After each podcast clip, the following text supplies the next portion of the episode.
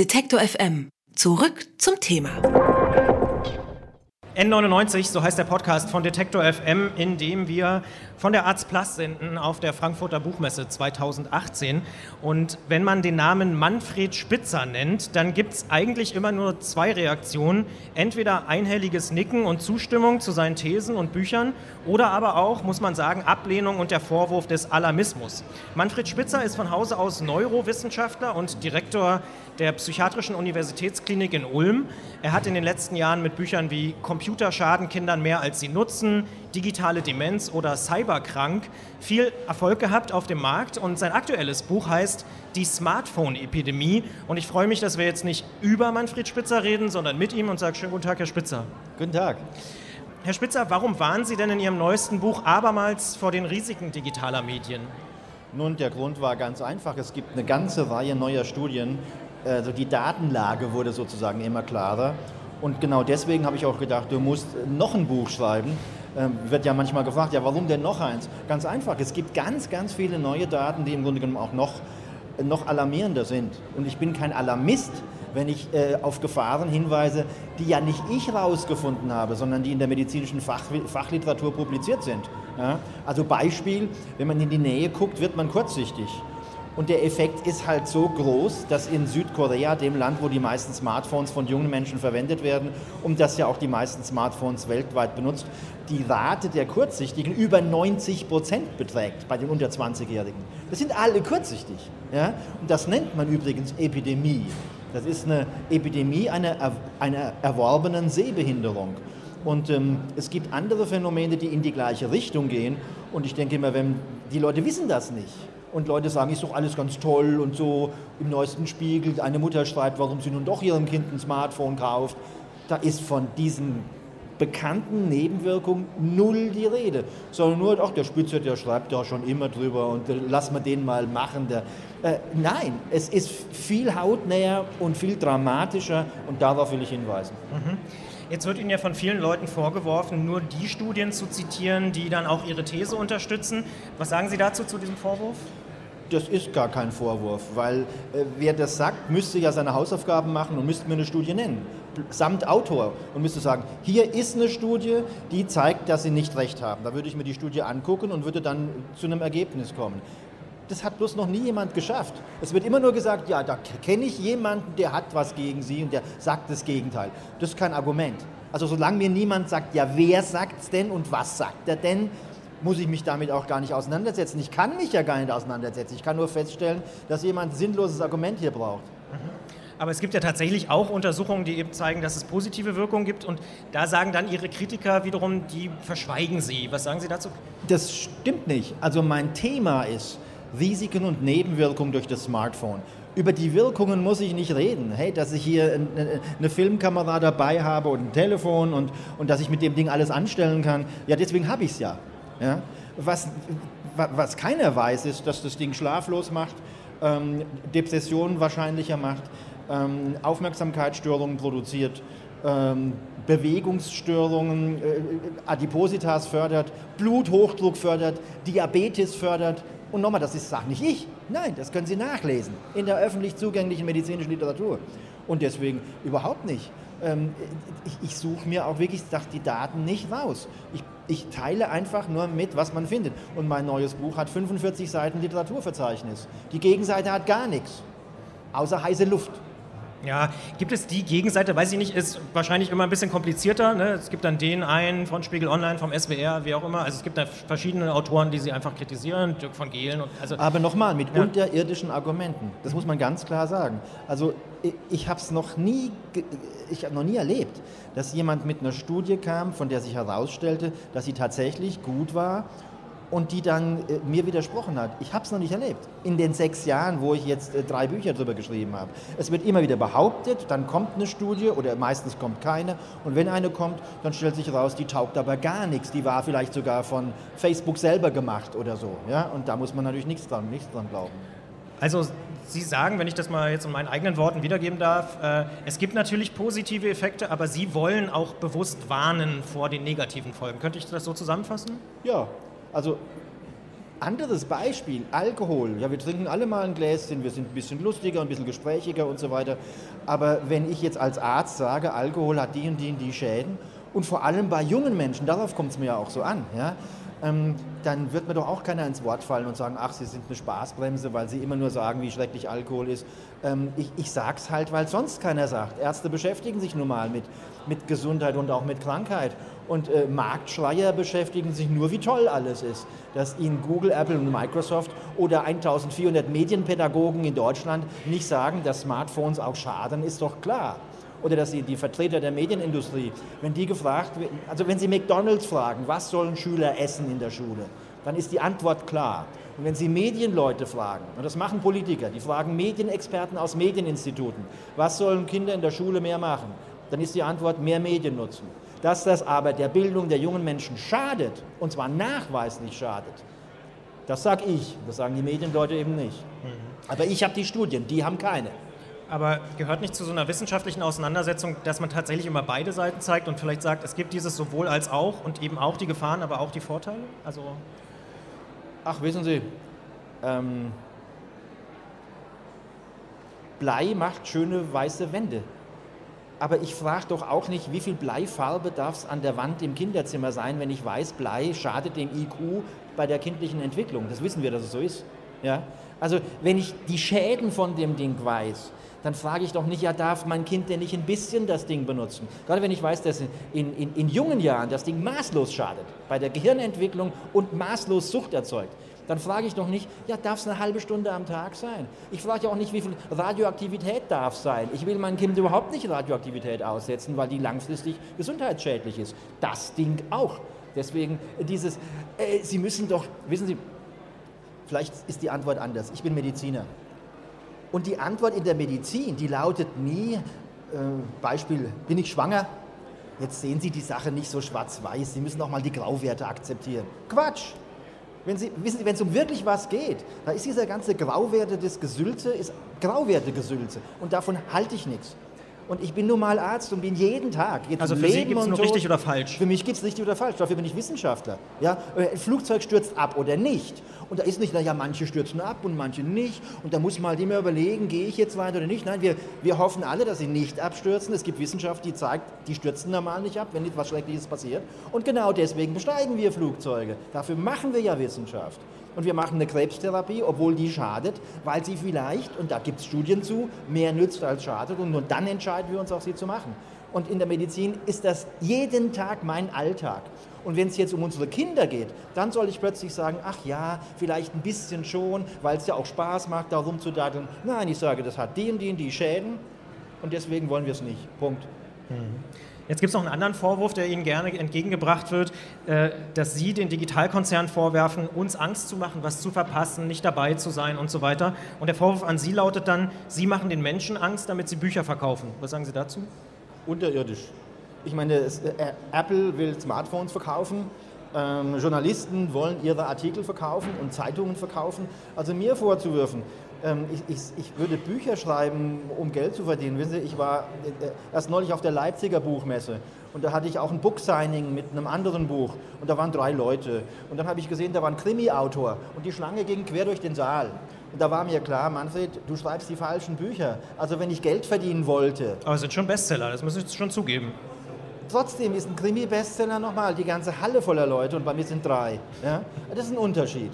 Deswegen, ich, ich schreibe die falschen Bücher, wenn ich Geld verdienen will. Was ich will, ist aufklären. Ich will, dass keiner mehr sagen, Herr Spitze, das haben wir nicht gewusst. Wir wissen, was in meinen Büchern drin steht. Und wir, das ist nicht meine Meinung, das finde auch nicht ich heraus. Das ist der Stand der wissenschaftlichen Forschung. Und wenn man den zur Kenntnis nimmt, dann muss man sagen, wir haben ein Problem. Beispiel Südkorea. Das ist Digitalland Nummer eins, produzieren meistens Smartphones. Die haben mittlerweile Gesetze gemacht, um ihre junge Generation unter 19 zu schützen vor den schlimmsten Auswirkungen des Smartphones. Nochmal, die leben davon.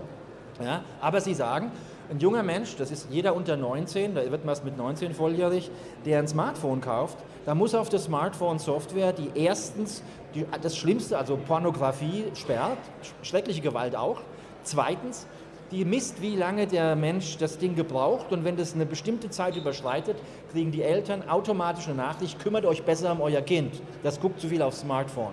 Und drittens, die Spieleserver, der Zugang dazu von dem Smartphone wird ab Mitternacht gesperrt. Also Südkorea hat begriffen, das schadet. 90% Kurzsichtigkeit, 30% Smartphone-Sucht in Südkorea. Wir müssen was ändern und wir müssen die jungen Menschen, unsere nächste Generation, vor den schlimmsten Auswirkungen dieser Technik schützen. Da sind wir noch weit von entfernt. Und wie machen wir das aus Ihrer Sicht? Also was ist denn die Lösung? Wegwerfen? Also was Sie Ihrem Kind nicht kaufen, brauchen Sie am nächsten Tag nicht wegzuwerfen. Aber ich will mal so sagen, die Lösung sieht sicher nicht aus, dass wir jetzt 5 Milliarden Steuergelder in die Hand nehmen, die das Grundgesetz ändern, die Ländern die Kulturhoheit wegnehmen und sie dann an kalifornische Firmen, und zwar die reichsten der Welt, die ganz klar unseren Kindern nicht was Gutes tun wollen, sondern Geld verdienen wollen, denen jetzt die Kulturhoheit weiterreichen. Dass wir das derzeit politisch machen, wir gucken ja gerade zu, das passiert gerade. Ja? Und dann noch, wenn alle ein Smartphone in der Klasse haben, nimmt die, die Lern, der Lernerfolg um mindestens 20 Prozent ab. Dazu gibt es genug Studien, die das gezeigt haben. Große PISA-Studie zeigt, je mehr ein Land in, in, in Digitalisierung in, äh, investiert hat, desto schlechter wurden die Kinder im PISA. Also das macht nicht schlauer, das macht die Kinder schlechter in der Schule. Das wissen wir aus Millionen von Schülerdaten. Aber Und wir Sie, wollen jetzt wenn 5 Sie Milliarden. Wenn, Sie Südkorea anführen, die sind ganz oben dabei bei PISA. Ne? Das muss man auch ehrlicherweise Moment, sagen. Finnland war immer PISA-Sieger. Finnland hat ganz viel in Digitalisierung von Schulen investiert. Finnland ist jetzt am unteren Feld. Und nochmal, die Fakten... Aber Sie haben vorhin Südkorea angesprochen, die sind immer noch ganz es ist oben, ein aber- Punkt in ja, dem ja. Diagramm. Und das Diagramm ist eine Korrelation und das ist eine Punktwolke. Aber wie, wie liegt der Graph durch die Punktwolke? Nach unten geht er. Hier ist aufgetragen mehr Geld für Computer an Schulen. Und hier, wie sind die in, der PISA, in den PISA-Studien in den letzten zehn Jahren verändert? Und was kommt raus? Je mehr ein Land in Computer an Schulen pro Schüler investiert hat, desto sch schlechter wurde dieses Land in den PISA-Ergebnissen die letzten zehn Jahre. Das ist das Ergebnis. Also wir haben, das waren Millionen von Schülern, das sind die größten Daten, die es gibt, die ganz klar zeigen, das in der Schule macht den Lernerfolg schlechter. Und jetzt Also Handyverbot wie in Frankreich zum Beispiel, würden Sie befürworten? Absolut. Es gibt eine große Studie, die zeigt, wenn Sie ein Handyverbot an Schulen machen, das hat man, haben Londoner Wissenschaftler untersucht, an 90 Schulen mit 130.000 Schülern. Was kam raus? Ein Jahr nach dem Handyverbot waren die Schüler deutlich besser als vorher und mit jedem Jahr wurden sie noch besser. Und was auch noch wichtig ist, wenn Sie 130.000 Schülerdaten haben, also 10 Jahre Endzeugnisse, die Sie dann auswerten können, können Sie gucken, wie ist es mit den schwächsten, den nicht so guten, den gu mittleren, den guten und ganz guten Schülern. Und rauskam, je schwächer die Schüler waren, desto mehr haben sie vom Smartphone-Verbot profitiert. Mit anderen Worten, Digitalisierung von Schulen bewirkt, dass den schwachen Schülern am meisten geschadet wird.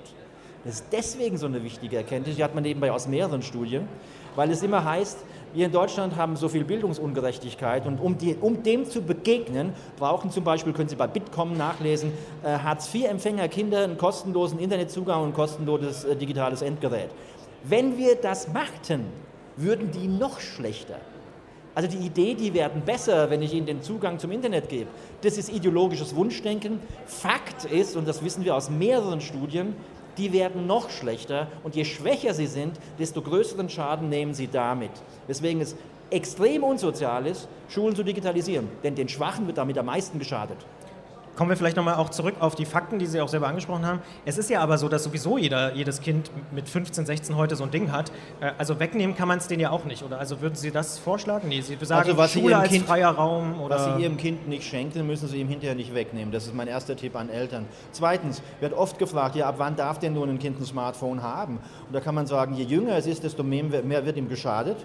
Und, ähm, und dann muss man den Eltern noch sagen, ab welchem Jahr würden Sie Ihr Kind unbegleitet und ohne weitere Anleitung ähm, in, in Rotlichtbezirk schicken oder in ein kriminelles Viertel in der Stadt? Denn das Smartphone ist der größte Rotlichtbezirk der Welt und der größte Tummelplatz für allerlei kriminelle Aktivität.